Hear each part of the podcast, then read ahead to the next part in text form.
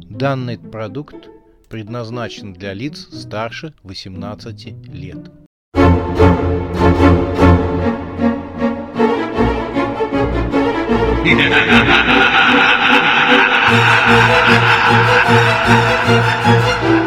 Пощекочи, нервишки.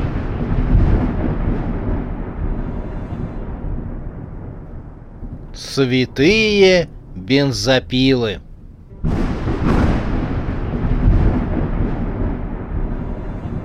Смерть встречает клоунов.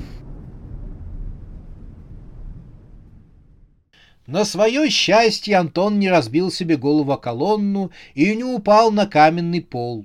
Ему удалось выбежать в коридор, по которому он попал в подземелье. «Сейчас я позову на помощь, и Алабаму спасут», — обрадовался Антон.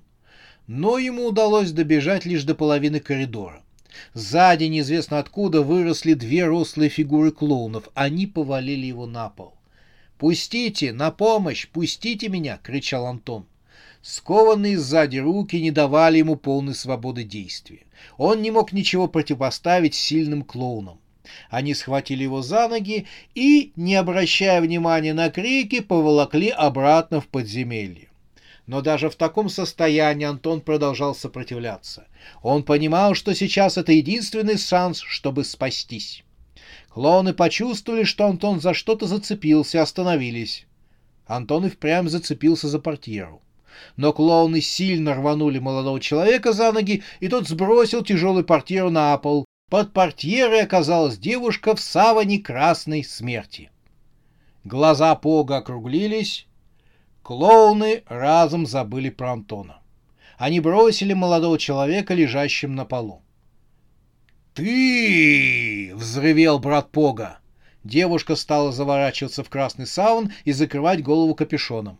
Она затрапевалась почти полностью, только груди высовывались из-под савана.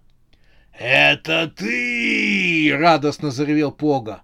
«Клешеву парня и рожу! Тут особый интерес! Ее ищет сама Сюзанна!» Его подельник в высоком цилиндре радостно захихикал. «Она! Она! Точно она!» — поддакивал он браду Пога. «Нет, это не я», — твердо ответила смерть. «Я же вижу, что это ты», — сказал брат Пога. «Тебе не отвертеться». «Ничего подобного», — возразила смерть. «Ты не видишь моего лица и фигуры, а значит, это не я». «А мне не нужно смотреть на твою смазливую рожу», — сказал брат Пога. «Я тебя по сиськам узнал». Смерть была оскорблена до глубины души. «Что это такое? Проводить идентификацию по сиськам? Что это еще за сиськоскопия такая?» «Э, чего?» «Как чего? Есть дактилоскопия, где выявляют личность человека по отпечаткам пальцев. А вы выдумали сиськоскопию — выявление личности человека по сиськам. Ты не человек, ты смерть. Неважно. Я личность. Чего это?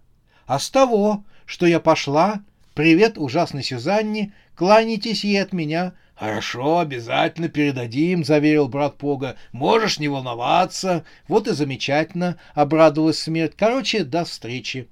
Пока. Смерть поспешила выскользнуть из ниши и заторопилась по коридору, радуясь тому, что так ловко заговорила зубы глупому клоуну.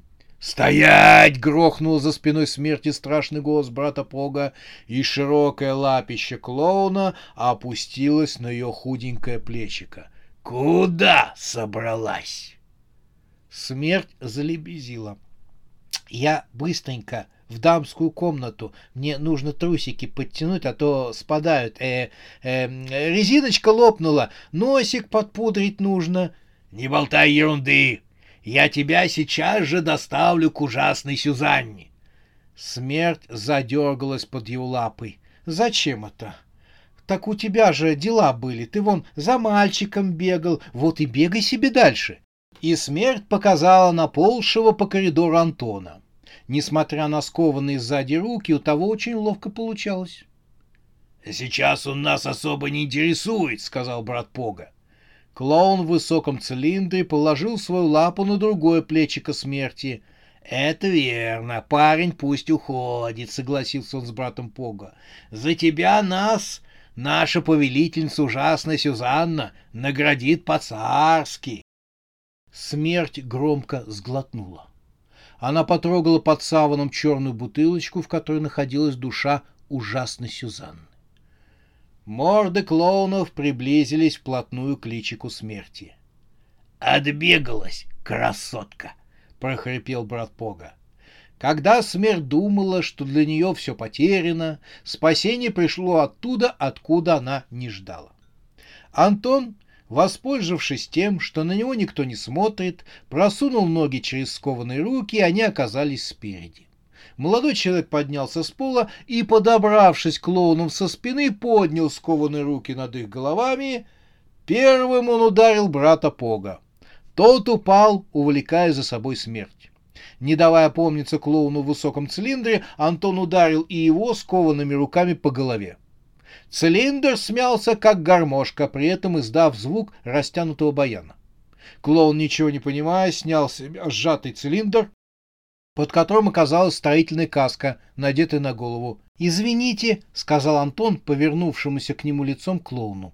Молодой человек быстро снял с клоуна каску и ударил его скованными руками по голове. Клоун закатил глаза и упал на спину. Смерть выбралась из замягших объятий брата Пога. Клоуны лежали на полу. Они были в отключке. Радость смерти была неописуема. «Парень, да ты просто праздник какой-то!» — вскричала смерть. Она полезла обниматься и поцеловала его в губы. «Ты самый лучший! Я тебе прямо здесь готова отдаться, но, думаю, не стоит. Нам нужно уходить отсюда, пока эти амбалы не пришли в себя». Она потащила Антона по коридору, тот уперся. «Нам в другую сторону!» — вскричал он и потащил ее к подземелью. «Мне все равно», — сказал смерть, — «главное подальше отсюда». Когда брат Пога очнулся, то, не поднимаясь с пола, он вытащил из своих широких шаровар телефон с дисковым набором. Он набрал номер. «Алло, хозяйка!» — сказал он хрипло в трубу. «Это Пога.